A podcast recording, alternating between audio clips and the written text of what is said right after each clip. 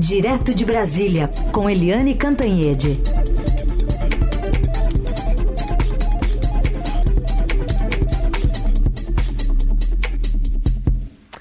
Oi, Eliane, bom dia. Bom dia, Carolina. Bom dia, ouvintes. Ontem a gente falava sobre a condição física do presidente, né? Ele manifestou naquela live que tem feito às terças-feiras muito incômodo, falou sobre a operação em outubro. E hoje, de novo, sentiu, né? Pois é, o presidente Lula continua sentindo fortes dores no quadril. É, ele fez uh, uma infiltração no Sírio-Libanês em São Paulo no domingo, agora teve que fazer outra infiltração. É, e hoje a previsão é de que o presidente fique no Alvorada.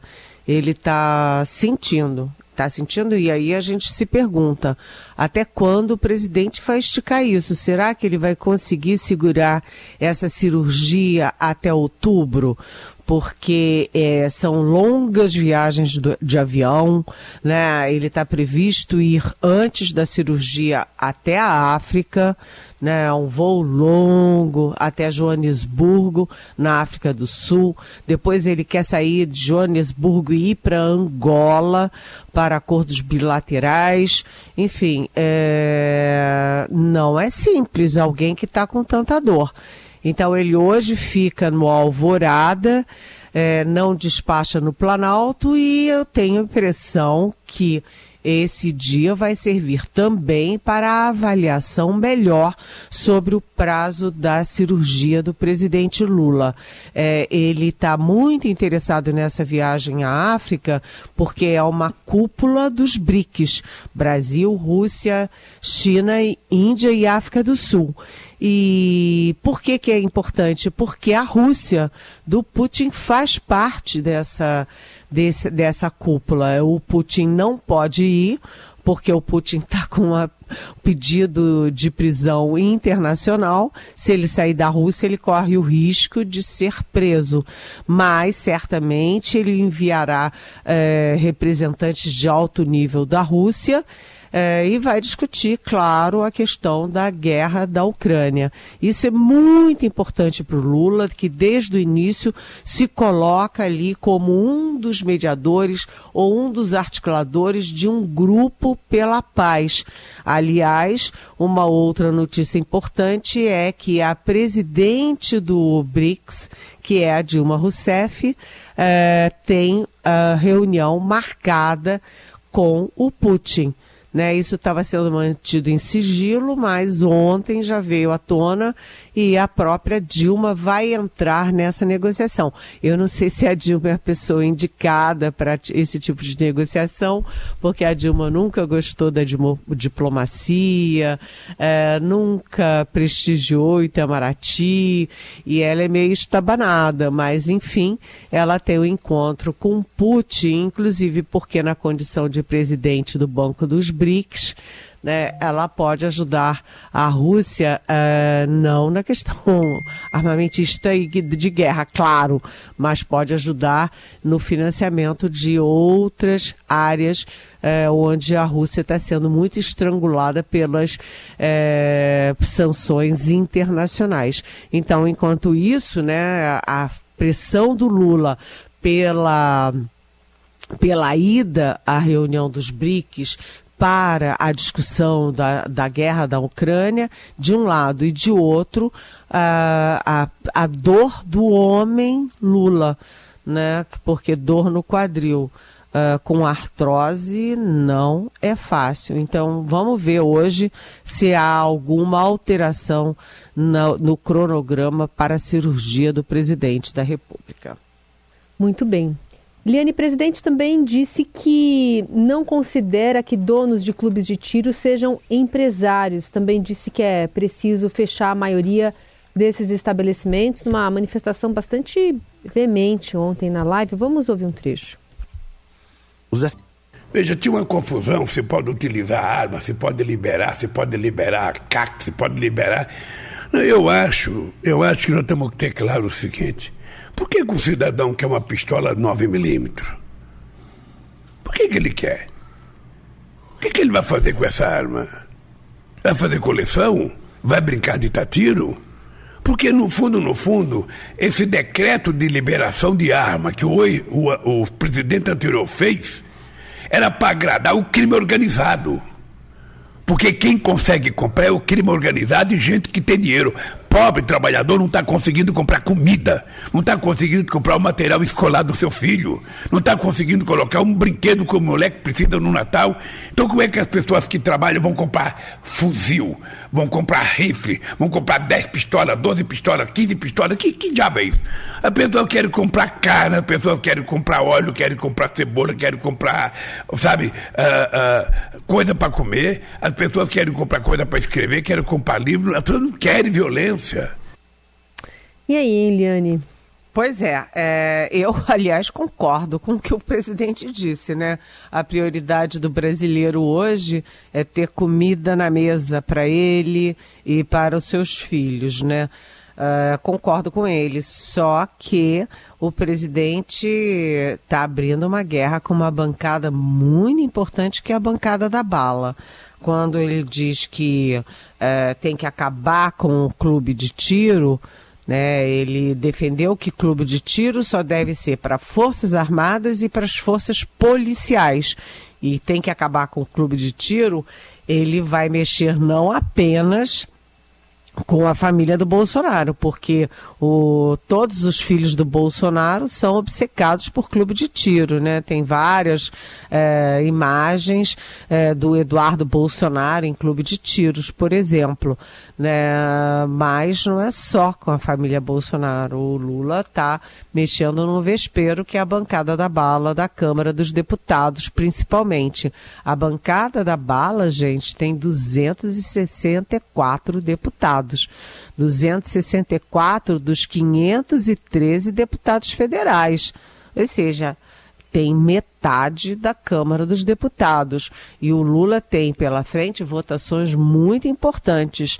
Na própria Câmara, vem aí agosto e vem aí a volta da discussão sobre o arcabouço fiscal. A Câmara aprovou o arcabouço fiscal, mandou para o Senado, o Senado desfez o que a Câmara tinha feito, repôs o projeto na forma original que veio do, do Planalto, do governo, e agora a Câmara vai se manifestar de novo.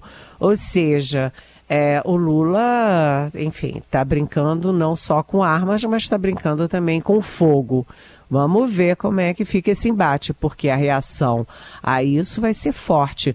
É, eu concordo com Lula, né? Eu sempre me pergunto para que, que as pessoas querem uma, duas, três, dez armas em casa. E o pior é que já há informações oficiais, policiais, de que essas armas iam parar ou vão parar né, vão para vão são liberadas para clubes de tiros, para atiradores, colecionadores, caçadores, etc, mas vão parar é na mão do crime organizado, sim. E o crime organizado é muito forte no Brasil, em todo o Brasil.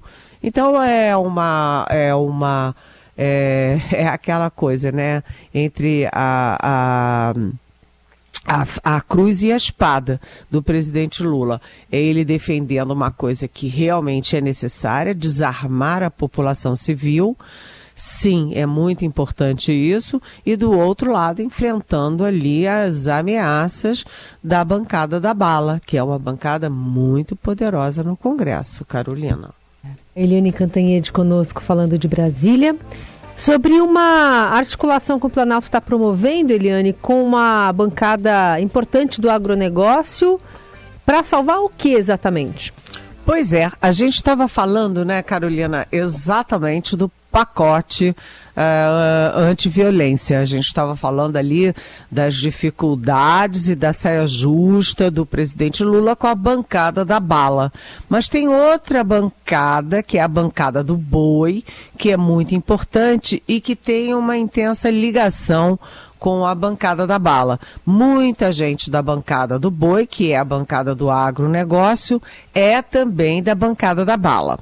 E aí o Lula, segundo o nosso repórter, né, o Augusto Tenório, uh, o presidente Lula fez uma concessão à bancada do agronegócio, que é uh, o direito estendido de uso de armas em propriedades rurais.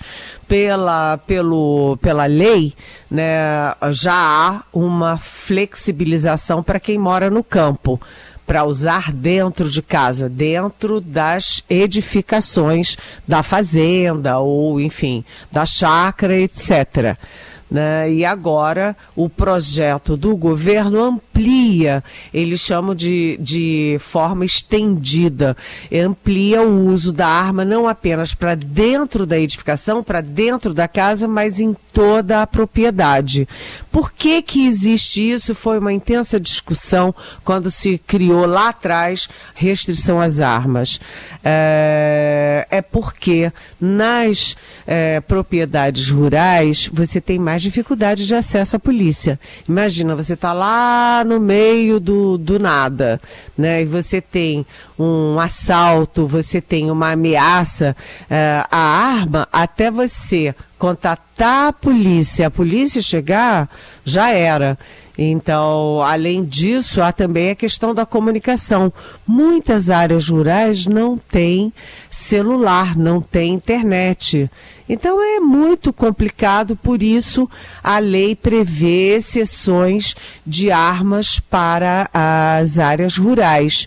E agora o Lula é, volta a estender, né, propõe no projeto que foi para o Congresso, estender as armas, o uso das armas, o porte de armas em toda a extensão da propriedade rural. Isso é claro que é um aceno ao agronegócio, mas, né, quando ele fala em fechar os clubes do tiro, ele está em está batendo de frente com a outra bancada, que é a bancada da bala, que está muito dividida, né? Porque um quer acabar com o projeto todo, com o decreto todo do Lula sobre armas. O outro não. É, quer acabar só com a restrição às pistolas de 9 milímetros. Tem outro que quer ir lá atrás, no início do governo, e revogar todo o revogaço do Lula em todas as áreas é, do presidente Bolsonaro. Enfim, como a bancada da bala também não está muito firme e forte no que fazer e como reagir, é, é possível que o presidente dessa bancada, que é o Alberto Fraga, aqui do PL do Distrito Federal, consiga é, amenizar amenizar a resistência ao pacote do governo. Vamos ver, porque ele é do PL, o partido do presidente, do ex-presidente Bolsonaro, né, Carolina? É, tem bastante coisa aí nesse, nesse imbróglio.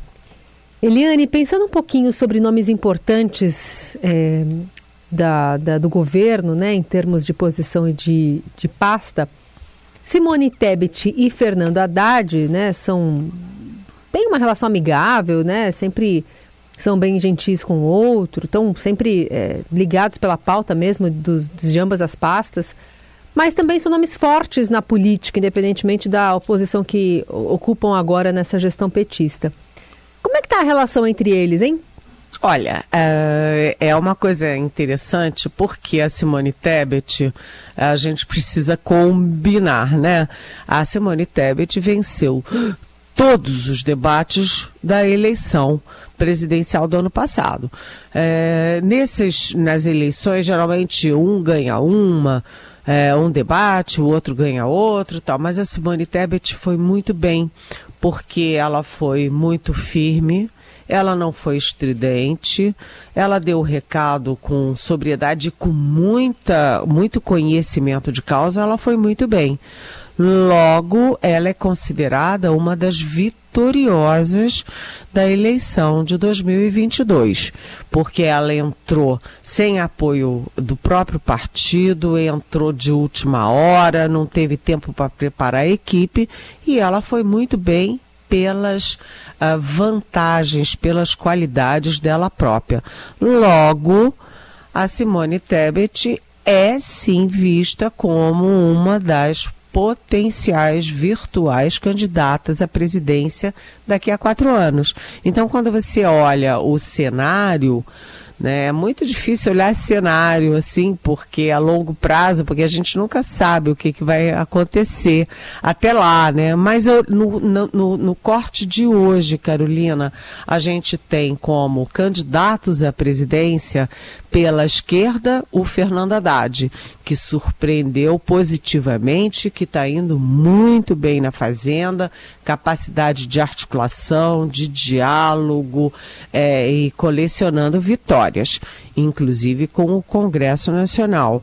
É, então, pela esquerda e com o apoio do Lula, se o Lula não quiser disputar mais uma reeleição, Fernando Haddad pela esquerda. É, pela direita, cresce muito o nome do Tarcísio Gomes de Freitas, que é do Republicanos, é governador de São Paulo, tem duas alavancas poderosas. Todo governador de São Paulo, desde que eu me entendo por gente, é um pré-candidato natural à presidência da República. Vai depender da competência do desempenho dele no principal estado do país. E pelo centro, que ficou muito a descoberto em todo o debate de 2022, você tem a Simone Tebet. A Simone Tebet é um quadro político é, muito respeitado. E aí, como é que fica a relação de Haddad e Simone Tebet. Em público são muito gentis, ela é muito, vamos dizer assim, ela nunca busca protagonismo nas reuniões em que estão os dois, ela sempre deixa prioridade para ele, deixa ele falar, mas todo mundo olha a cena e vê que a Simone é está se preservando para o futuro.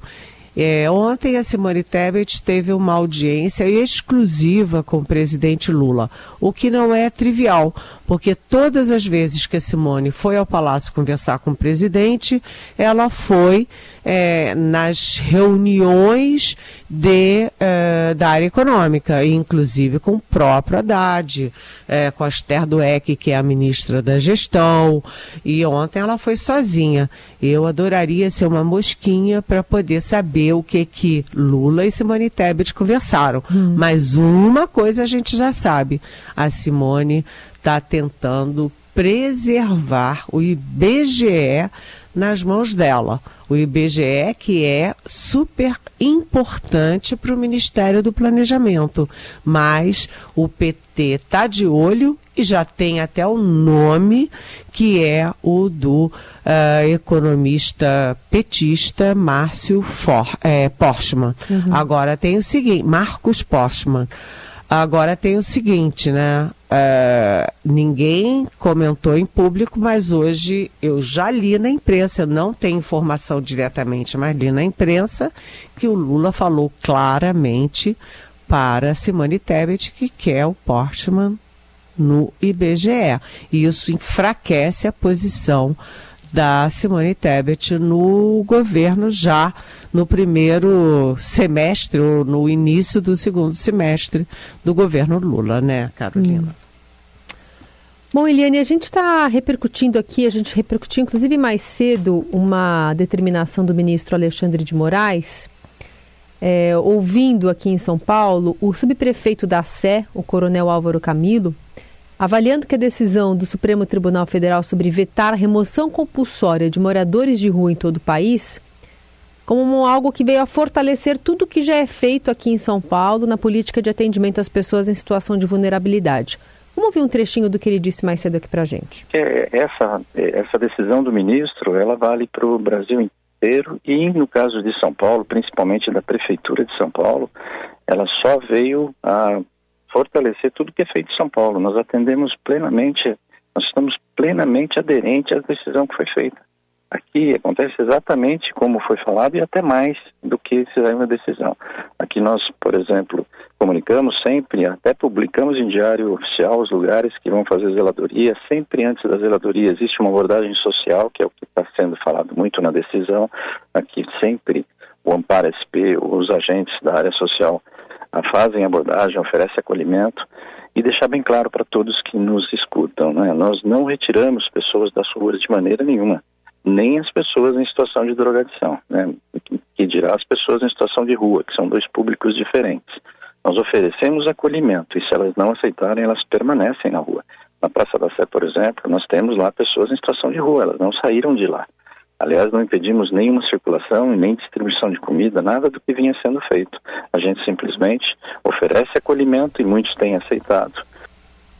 Tem um trechinho da resposta. É, é, uma, é uma decisão do ministro que proíbe o poder público fazer aquele recolhimento forçado de bens e pertences, assim como a remoção e transporte compulsório de pessoas em situação de rua em todo o país. É, é um documento que também é, afirma que a situação impele o Poder Judiciário a intervir, a mediar e promover esforços é, nessa estrutura de enfrentamento às mazelas. E fala também especificamente em São Paulo, a gente está tá tendo aqui, Eliane, uma prática da prefeitura de colocar gradis em algumas praças e tal. É, a, a, a, retórica da prefeitura é que está fazendo ali a zeladoria e, e se não tem essas grades as pessoas acabam dormindo ali, prejudicando o trabalho da prefeitura mas o secretário também disse que não entende isso como uma arquitetura hostil, que é uma, uma, uma menção que faz nessa medida o ministro Alexandre de Moraes. Queria te ouvir sobre essa determinação nesse contexto de inverno em que as notícias sobre moradores de rua acabam também ganhando mais destaque. Olha, Carolina, é, essa é uma questão muito, muito complexa né? Porque você tem, evidentemente, a Cracolândia, as pessoas que são viciadas, isso é uma questão de saúde e uma questão de saúde pública.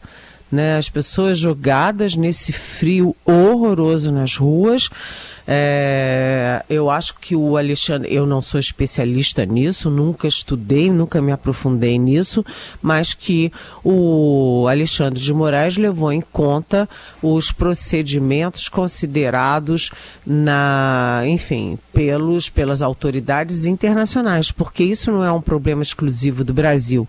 Até os Estados Unidos, né, que tem uma situação econômica econômica é, muito, muito superior à brasileira, você nas grandes cidades, você vê gente jogada na rua. E a maioria das pessoas lá é exatamente por excesso de drogas. Né? Então é muito complicado, mas os pró a própria medicina, os próprios especialistas dizem que não adianta você retirar obrigatoriamente, obrigar as pessoas a sair das ruas, porque se a pessoa não está convencida de que precisa se tratar, olha, não vai dar em nada. O máximo que vai acontecer é ela fugir e voltar para a rua. Portanto, é uma situação super delicada, porque envolve o direito da pessoa de ficar na rua, se ela preferir ficar na rua, mas também envolve o direito das pessoas que moram nas vizinhanças, que se sentem ameaçadas o tempo inteiro pela violência, pela, enfim, pela, pela sujeira, enfim, é uma questão muito, muito complexa que o Brasil nunca enfrentou devidamente. Precisa enfrentar né, precisa enfrentar do ponto de vista jurídico, policial, uh, mas principalmente humanitário e de saúde pública. Não é possível você con con é, continuar com uma situação desastrosa. E, aliás, não é só gente drogada, não. Em São Paulo eu vi famílias inteiras é, em condições muito degradantes nas ruas e aquilo não era droga. Aquilo é gente que ficou sem emprego, principalmente na pandemia, e não tem para onde ir. Portanto, é um problema de todos nós, Carolina. Boa. Bom, Eliane, obrigada por hoje. Amanhã a gente volta a se falar aqui a partir das nove no Eldorado. Um beijo. Até amanhã. Beijo.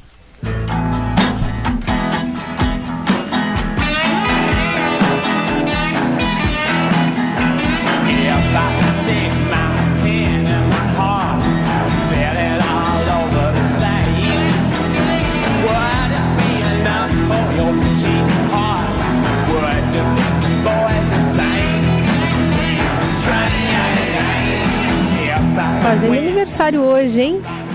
Oitentinha. Sir Mick Jagger.